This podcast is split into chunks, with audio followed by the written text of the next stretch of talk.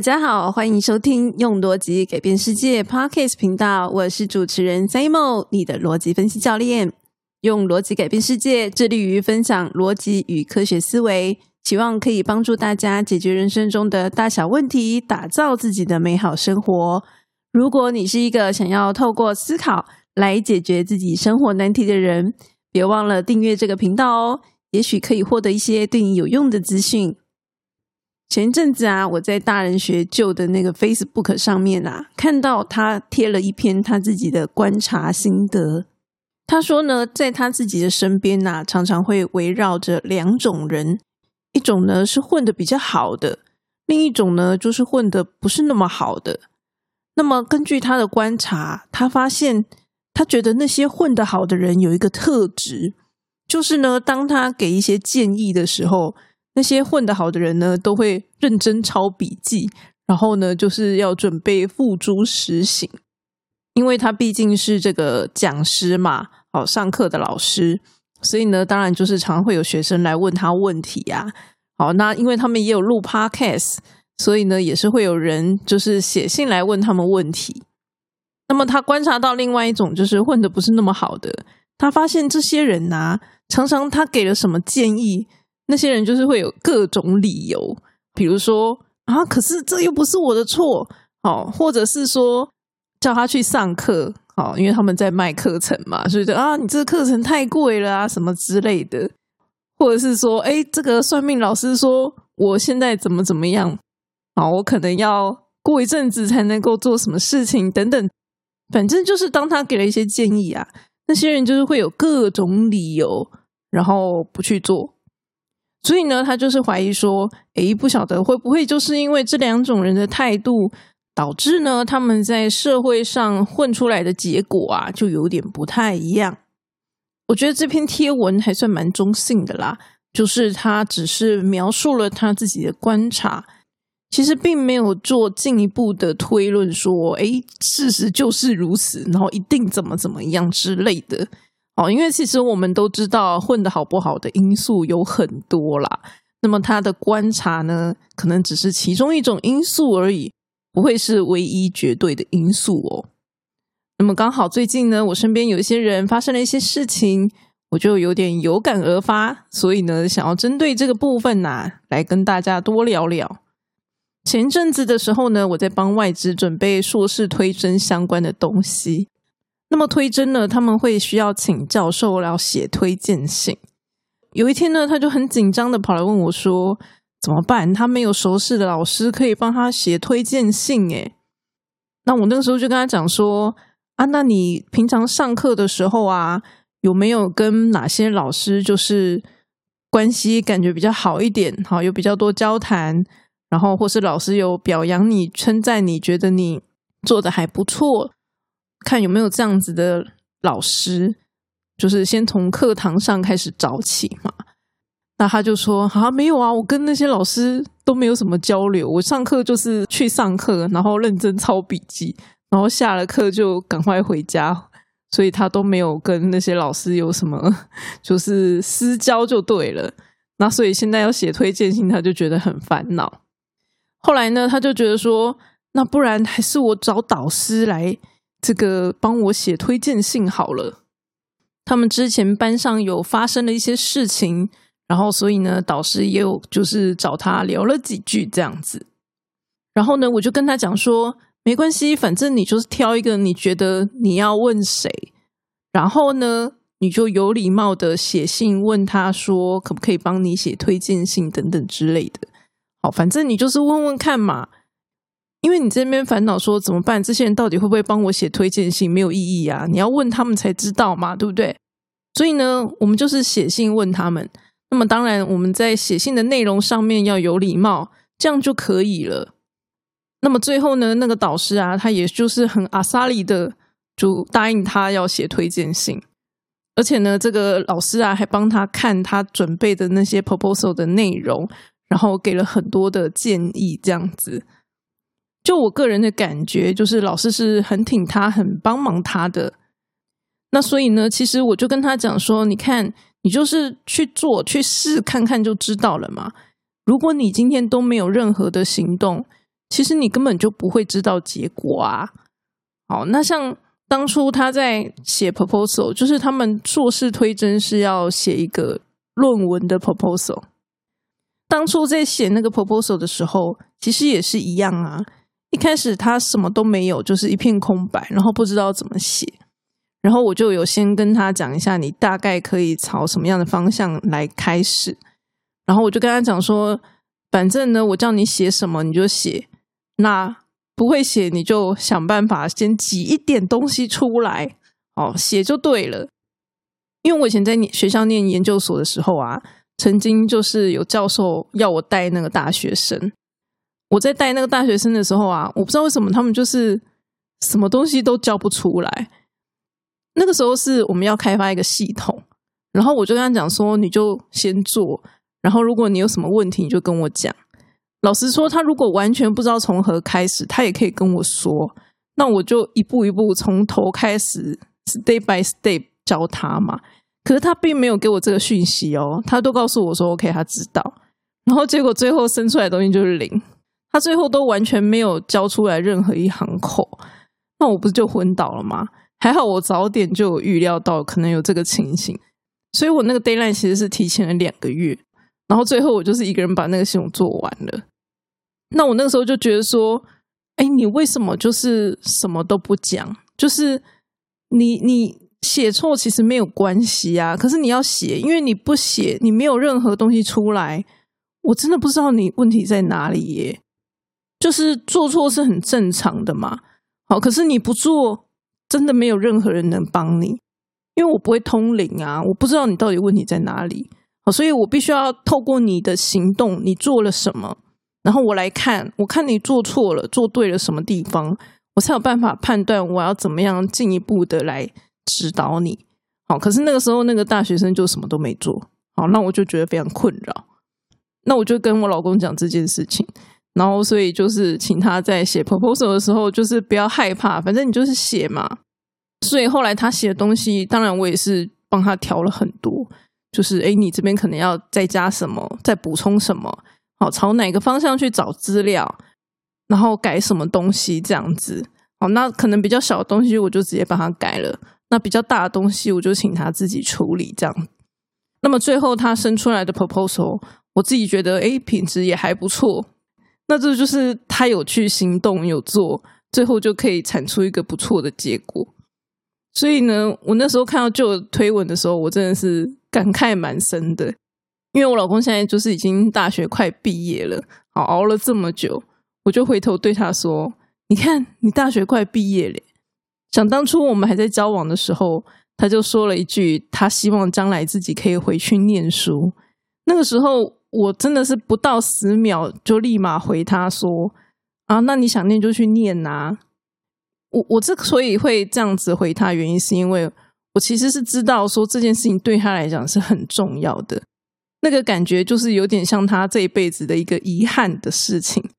所以呢，当他讲那句话的时候，我稍微评估了一下，我就很快的回答他说：“那你就是去做这件事啊，你就回学校念书吧。”既然这对你来说是一件很重要的事情，那为什么不去行动呢？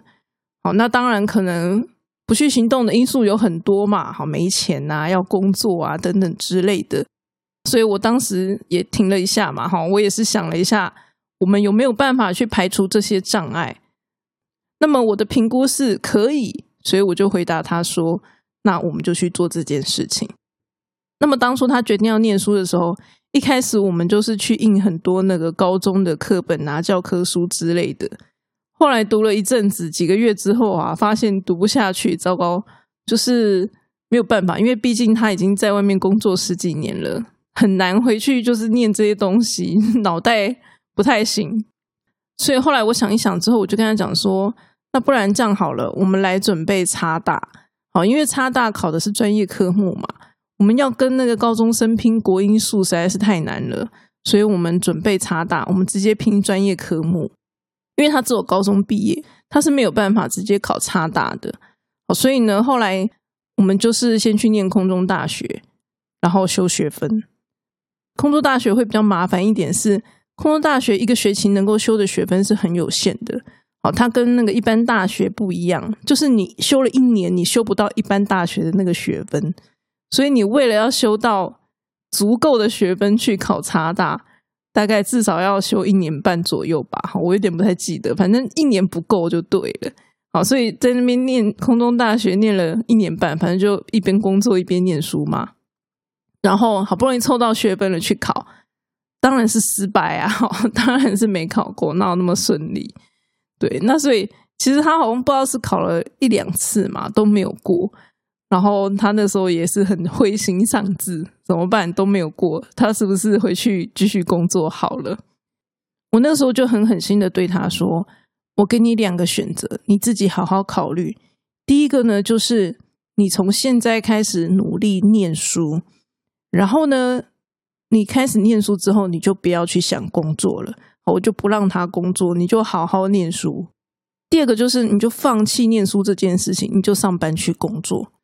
就是我要他做一个决定，好，你要么就好好念书，你要么就是去工作，不要想念书了。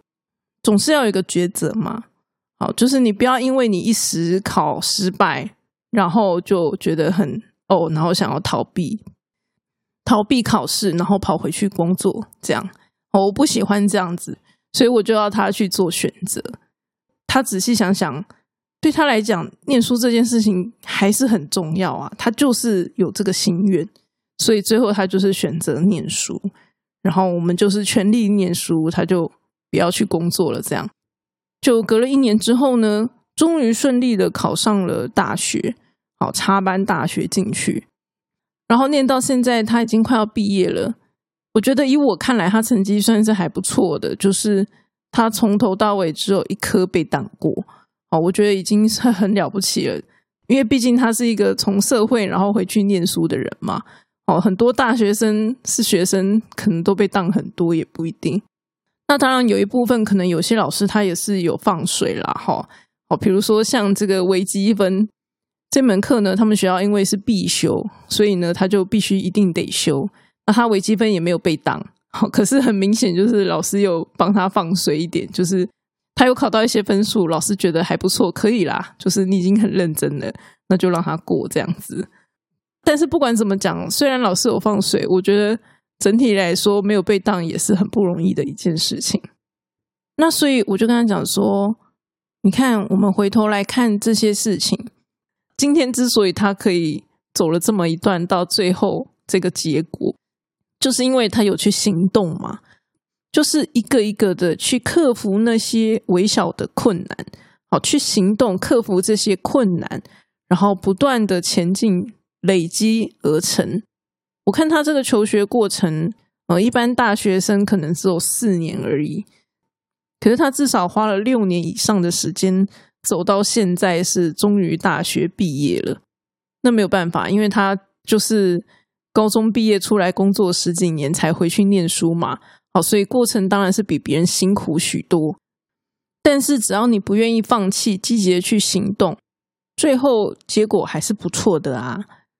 当然，有些人可能会说：“哎，那是因为有我帮他，他才可以走到这里。”没错，我不否认。所以当时他讲的那句话，我停了几秒，我想的就是我能不能有足够的能力去帮助他嘛。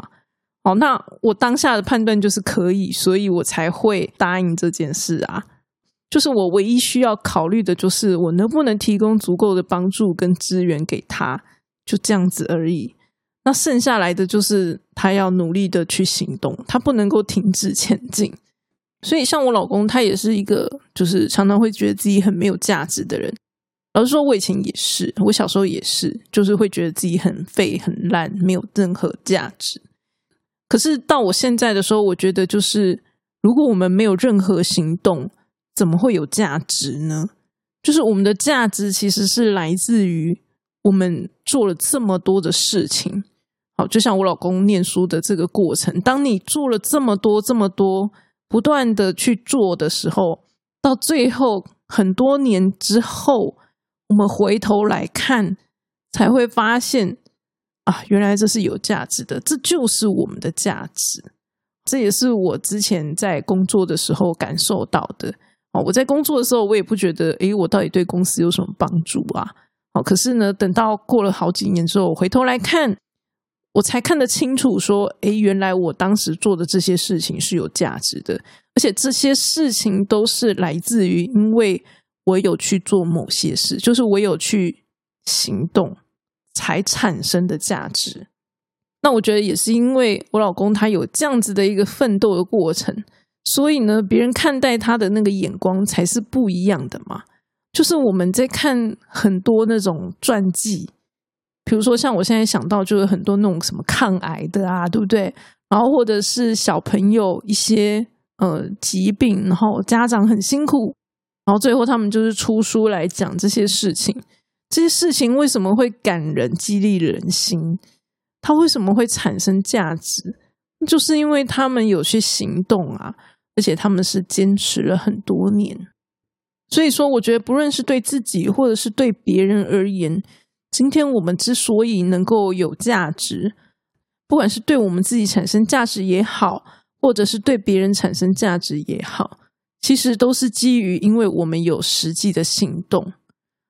如果我们没有做任何帮助别人的事情，那当然别人不会感激我们嘛，哈，对不对？这是一个很废话、很理所当然的结果嘛。所以，如果我们感受不到自己的价值，那我们应该要先问自己，到底做了什么。如果我们什么都没有做，那没有价值，这不是废话吗？这当然的，啊，因为我们没做啊。好，所以我们应该要思考的不是我们到底有没有价值这件事情，而是到底我们可以做什么。我们必须思考我们可以做什么，然后我们实际上去做了，才会回头来产生这个价值的东西嘛。价值是一个结果，是因为我们去做了事情所产生的结果。而不是它理所当然存在的，所以像以前啊，我刚开始工作的时候，那个时候呢，刚好是这个大数据时代刚兴起的时候。然后，其实我们以前在学校的时候，也有做很多分析的工作嘛。好，所以呢，其实如果你问我说，哎，我们能不能做大数据，我就会觉得说可以啊。像我后来在工作的时候，虽然我的职称不是大数据，但是我也是有帮忙公司做那些数据分析的工作嘛。哦，就是如果你问我说我有没有能力做，我会觉得我可以啊。可是我们却没有资格去应征那些相关的工作，就是那些什么数据工程师什么之类的。那当时我也是有点不服气，就是觉得说，哎，我是有能力的，可是我却没有办法证明这件事情，就是别人。不会相信我有能力去做这些事情，好，就会心里就觉得哎，有点哦这样子。可是那有什么办法呢？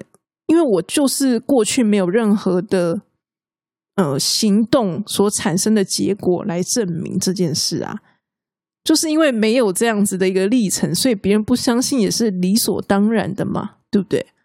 所以为什么在那种设计相关的科系？他们很讲求履历上面要有作品，然后我们这种资讯类的科系很讲求 side project，就是我们要能够做出一个 project，然后它是可以被拿出来给你的雇主看的，放在你的履历上拿出来给雇主看的。为什么会这样子？就是因为你要行动去做出一些东西来，你才能够拿这些东西让别人相信你啊。好，所以这不是没有原因的。那好啦，大家都知道我们应该要行动，可是到底该怎么样行动呢？有一句话，我相信大家都很熟悉，就是 “do the right thing” 跟 “do the thing right”。好，这句话应该大家都听过吧？那么对我来说呢，我的做法通常都是我会先确认这件事情是 right thing，就是它是对的。确认之后呢，再 do the thing right，就是把事情做对。我做事情的方式会是这个样子的。比如说呢，像我刚刚前面，我老公他想要念书考大学，他的目标是要就是硕士毕业拿到这个执照，这是他的远大的目标。那我们先问这个目标是正确还是错误的？所谓的正确跟错误，是根据你的目标、你的理想，好所产生的正确跟错误，就是它是不是符合逻辑的。那么对他来讲，那是他的一个心愿嘛，他的一个梦想。他的梦想就是必须要做这件事情才能达成，所以呢，他是正确的，他的方向是正确的。那么这一件事情方向正确，就是 right thing 嘛。好，所以接下来我们要做的就是 thing right，就是想办法把事情做对。那像一开始他去念那个高中的课本、高中的参考书，这显然就不是一个 thing right 嘛，因为他念不下去，他没有办法做这件事情。所以当我们去尝试了之后呢，发现诶此路不通。我们就想办法找别条路嘛，好，所以后来我就想到说，哎，那我们可以去试着插大，哎，虽然说差大这件事情可能要准备的时间比较多啊，因为你要去修学分啊什么之类的，哎，可是呢，它可能是另外一条看起来比较可行的道路啊，所以呢，就是换一个路走，这样子想办法把事情做对。所以呢，我们的重点就是。我们要先确认我们的目标是正确的，好，因为呢，有的时候就是我们做的事情无法达成我们的目标，有的时候是这样，那就显然就错了，这完全是不行的。哎，所以我们要能够先确认我们的目标正确，然后我们做的事情是可以达到我们的目标的。那具体怎么做，那个我们就再来看，这就有点像是那个策略跟战术的一个差异哦。以前小时候，我哥很喜欢那个战争史。然后那时候他就教我说，这个策略啊跟这个战术是不一样的。哈，策略是一个大方向 overview。哈，我今天就是要怎么样弄，像那个《三国演义》的三分天下，它就是一个属于策略大战略的一个角度在看这件事情的。可是对于每一场 detail 的战役，哈，比如说像官渡之战啊、赤壁之战啊等等之类的，那这个呢，就是它实际执行面的一个问题。那么 do the right thing 跟 do the thing right 的意思，我觉得有一点点像是这个样子。好，就是一个是你的目标方向的问题，跟另外一个是执行层面的问题。那我自己做事的方式呢，我觉得很大的一个重点就是我们要先能够确认方向。当然，实际上在执行的时候，有时候是挺复杂的，因为那个方向就是目标这件事情，有的时候会有分大目标、小目标嘛。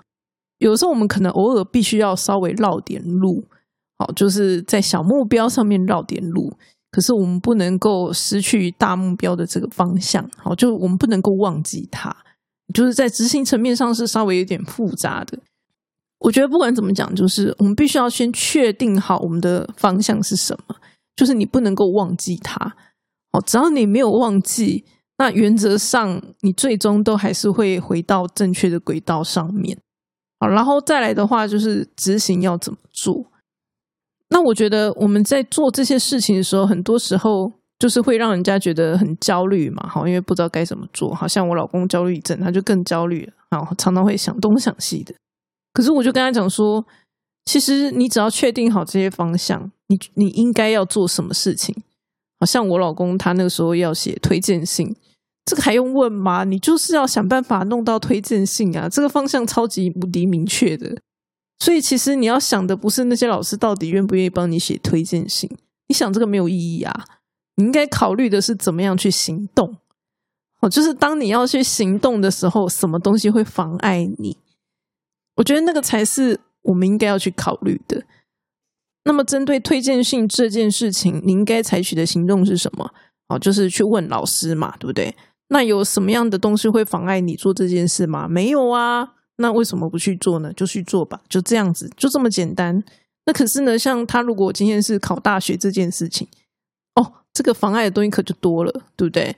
没钱、没资源，好，没有人可以教他，等等，那那个才会是我们今天需要去考虑的事情。除了这些之外，我觉得其他的考虑都是多的。就是只是多考虑来让自己焦虑、难受、烦恼而已。我自己的想法是这样，就是其实我们只要花时间去考虑跟行动有关的东西就好了，其他的东西真的就是想太多。像我最近有一个朋友啊，他就是嗯，怎么说呢？他之前因为跟他的另一半租一个房子，好，所以一起住嘛，那个房子就比较大。然后可是后来因为他们分手了。所以呢，那个房租对他来讲就是负担有点重哈。以前因为有两个人，两个人一起负担就还可以，现在只剩下他一个人了，他就觉得这个压力太大，他想要搬家。可是因为搬家，大家也知道搬家要花蛮多钱的嘛。好，然后呢，因为他之前某些原因，所以他也有一些负债，导致他现在经济状况不是很好。然后那个房屋可能又有，就是比如说他有帮忙。换马桶啊，什么之类，就是他也有投一些钱去做修缮的动作，然后他就觉得说啊，那他搬走了这些东西不是都没了吗？因为你也带不走，就变成房东的，所以他就觉得很犹豫，然后就不想搬家这样子。可是你不搬又比较好吗？因为你一旦搬了家，你可能每一个月可以多好多钱出来，可以去还你的负债，可以去解决你目前生活上遇到的这个困境。可是，如果你不搬，你的困境只会越来越严重。就是因为你本身就已经有点负债了，然后你又要去负担这么重的一个房租，就是你继续待在那个房子里面，你的状态只会越来越走下坡而已。你一定要搬离你目前现在的这个牢笼，离开它，你才有可能就是慢慢往上爬嘛。虽然你可能一离开。好，离开的时候搬家那个费用很高，导致你刚走的时候会会就是急速的往下掉。可是至少你走了之后，你痛苦那一次脱离了之后，你就可以开始往上爬了啊！所以基于这个原因，你就必须要去行动。他自己也知道他应该要去行动，可是他就是不愿意行动，就是考虑了很多其他的。当然，我们不是不能够理解啦，哈，大家都是会犹豫的嘛，都是会考虑的嘛。毕竟有很多因素，可是跟行动有关的事情到底是什么？就是你有没有钱搬家而已嘛，对不对？那些什么你投资在这个房子里的东西，有的没的，那都是跟行动无关的其他考虑啊。我们真正能考虑、该考虑的，就是我到底现在这个时间点，我有没有钱可以把东西搬走而已啊！只有这件事情才是该考虑的。对我来说，其他事情都不重要，那些都是多的。好像他搬家的时候，他有在想说，那我要搬到哪里？然后假设我今天搬到这个亲戚家住，会不会导致他跟亲戚的关系不好等等之类的？可是这些东西没错啊，你是可以考虑。可是它跟行动都毫无关系，它跟行动都毫无关系。所以老实说，很多事情你没有去做，你根本不知道最后的结果会如何。那些都是你的猜测而已。那所以考虑那些都是多的。你可以想，可是它就是多的啊，就是它不应该去影响你的行动。我认为是这个样子的。那当然讲是讲的很简单啦，我知道实际上在做的时候也是很挣扎，好，所以其实像我自己后来就提醒自己说，如果我今天犹豫不决的话，我就更应该要去行动，就是我就要赶快下定决心去做些什么，去做出我该做的行动，好，就像我当时给我老公的那个选择一样，啊，或者是说我后来有就是换工作嘛。换工作的时候总是很挣扎，到底我要不要换等等之类的。嘿，那我就是觉得不行，我不能够犹豫这些事情，因为这些事情都无关紧要。该确认的那些东西我都确认好了，我差的就只是行动而已。那我就去做吧。所以说，如果今天我觉得犹豫不决的时候，就更要逼自己去行动。像我其实后来发现啊，我蛮常在各种 A G C 的作品中。看到他们在作品里面强调行动的重要性，可是我觉得很多人应该都没有吸收进去吧，不然呢就也不会剖那篇文章啦。毕竟我觉得行动要付出的成本代价是很高的，所以大家难免也都会去考虑这些事情。那么另外我还想提一个，就是呢，像我们在第三季第三十四集的时候有提到说。其实我们个人缺点这件事情呢，它是一个假的问题。好，因为呢，其实那个就是我们的个人特质，我们应该要中性的来看待它。重点是有了这样子的一个特质之后，对我们的影响是什么？然后我们对它有什么样的一些行动？那么，像我们也常常跟大家分享啊，虽然我记忆力不好，可是呢，我开始练习，就是怎么样用这些数位工具来记录。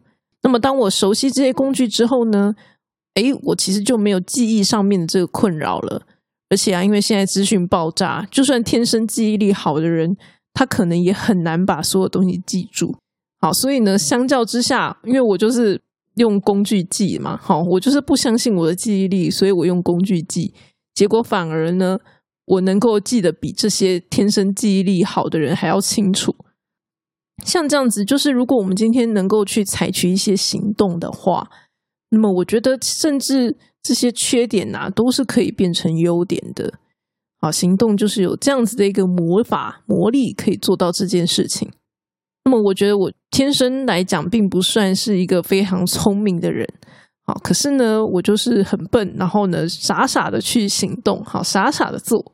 那到目前为止呢，结果我认为就还算是不错，所以也提供给大家参考喽。那么今天的分享就先到这里啦。喜欢这一集内容的话，记得把它推荐给你的朋友哦。如果觉得频道内容对你有收获，也欢迎到方格子订阅更多精彩的内容哦。那我们下次再见，拜拜。